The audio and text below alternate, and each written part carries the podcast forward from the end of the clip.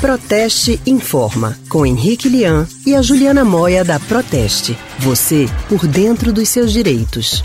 E a gente fala agora sobre direitos do consumidor na coluna Proteste Informa. Hoje a gente vai falar sobre o comércio pela internet, o e-commerce, porque no primeiro semestre de 2019, esse comércio eletrônico teve um crescimento de 12% em vendas online.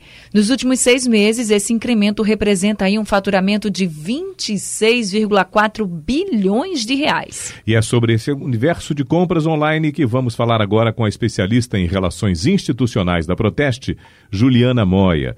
Oi, Juliana, boa tarde. Boa tarde, Juliana. Boa tarde, boa tarde a todos os ouvintes. Juliana, muita gente procura a compra pela internet justamente porque os produtos vendidos no meio online, eles normalmente são mais baratos. Então a gente queria entender por que existe essa diferença de preço e que às vezes é muito grande em relação ao que está sendo vendido na internet e o que a gente encontra na loja física. É isso mesmo, Anne. A gente tem que pensar que uma loja, né, uma empresa que opera pela internet, ela tem o custo reduzido quando em comparação a uma empresa que tem a loja física, né? O custo de funcionário, de manutenção do estabelecimento comercial é muito mais baixo quando essas operações são feitas pela internet. E como consequência disso, as lojas online conseguem sim oferecer produtos mais em conta para o consumidor, que é o destinatário final.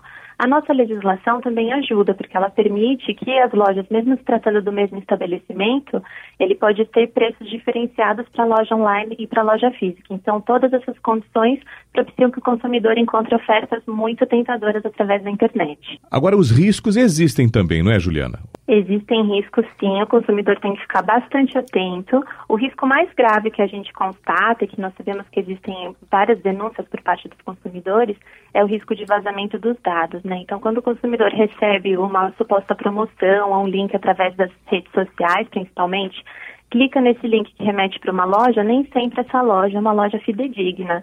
E se o consumidor insere ali os seus dados pessoais, principalmente números de cartão de crédito, ele corre o risco desses dados serem vazados, do cartão ser clonado e usado de forma indevida. Então, esse é o primeiro cuidado que o consumidor tem que ter. Existem muitos problemas quando o consumidor recebe o produto, como a compra é feita online, né, sem o contato físico com o produto que vai ser adquirido, muitas vezes quando esse produto chega na casa do consumidor, ele apresenta algum defeito ou até um produto pirateado, furtado. O consumidor tem que ter muito cuidado em relação a isso também. Mas se a compra for feita num site internacional, esse cuidado deve ser redobrado? Com certeza, e o grande problema quando uma empresa opera fora do Brasil, né, é a responsabilização dela no caso de algum problema. Se já é difícil para o consumidor quando a empresa tem sede no Brasil e opera oficialmente no Brasil, quando a empresa só está fora, né, internacionalmente, ainda é mais difícil. Pensando numa situação mais grave, que o consumidor tem que recorrer a uma ação judicial, por exemplo, pode ser muito difícil a responsabilização da empresa. E outros problemas também, como a garantia da originalidade do produto e até o atraso na entrega, com o qual os consumidores não contam na prática, né, são problemas que eles enfrentam quando compram em sites de fora. E se o comprador se arrepende, ele pode cancelar a operação a qualquer momento? Pode sim. O nosso Código de Defesa do Consumidor tem uma disposição específica para esse tipo de situação, né? Então, é o chamado direito de arrependimento. E o que a nossa lei determina é que o consumidor tem o prazo de sete dias para se arrepender e cancelar a compra sem nenhuma justificativa e sem nenhum custo adicional para ele. Então, esse prazo é contado desde o momento que o consumidor faz a compra pela internet tem sete dias a partir desse momento, ou sete dias a partir do momento que recebe o produto. E nesse caso ele pode devolver, tem o direito de devolver para o endereço que a loja vai, vai indicar, né, sem nenhum custo adicional para ele. Inclusive o frete tem que ser reembolsado. Agora tem uns problemas que acontecem, por exemplo, tem gente que deixa de comprar na internet com medo que o produto não chegue. Esse risco existe. Agora, se por um acaso não chegar, como é que o consumidor ele pode procurar os seus direitos? Assim, você até pode procurar no site, mas às vezes tem sites que nem te dão a resposta. Então, nesses casos, Juliana, como é que a gente pode fazer? Então, é um cuidado que o consumidor tem que ter antes da compra, né? Quando ele entra num site para efetuar uma compra, ele tem que verificar se aquele site disponibiliza informações sobre a empresa, o nome, local da sede, um número de contato, porque todas essas empresas que operam online também são obrigadas a disponibilizar um canal de atendimento ao consumidor.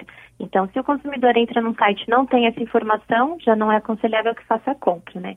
Mas se ele cumpriu todos esses passos, fez a compra e teve algum problema, o primeiro passo é entrar em contato diretamente com a loja, ela que vai ser a responsável, né, em primeira mão, por qualquer problema que aconteça. Mas se o, o consumidor compra numa dessas plataformas que reúnem várias lojas, vários consumidores, né, esses mercados online, ele também tem que saber que a própria plataforma também responde por qualquer prejuízo ou dano que ele tenha. Então, se for esse o caso, ele pode acionar a loja ou o fornecedor diretamente e também a plataforma online na qual a compra foi realizada. Não, mas hoje em dia até redes sociais estão sendo utilizadas para a compra e venda de produtos. Como ficam então os direitos do consumidor neste caso? Nessas situações pode ser mais complexo, né? Porque existe muita venda de produtos de consumidor para consumidor, pessoas que vendem coisas usadas ou que fazem a venda informal de produtos, né? Essas compras nas redes sociais podem trazer complicações depois para a legislação que seria aplicável em defesa do consumidor, né? Porque via de regra, o nosso Código de Defesa do Consumidor não seria aplicável nessas situações. Então a gente desaconselha que essas compras sejam feitas através de rede social, a não ser que a rede social seja só um canal de comunicação de uma plataforma oficial, né? Muitas lojas têm as redes para se comunicar mais diretamente com o consumidor, mas mantém uma página online onde funciona a loja.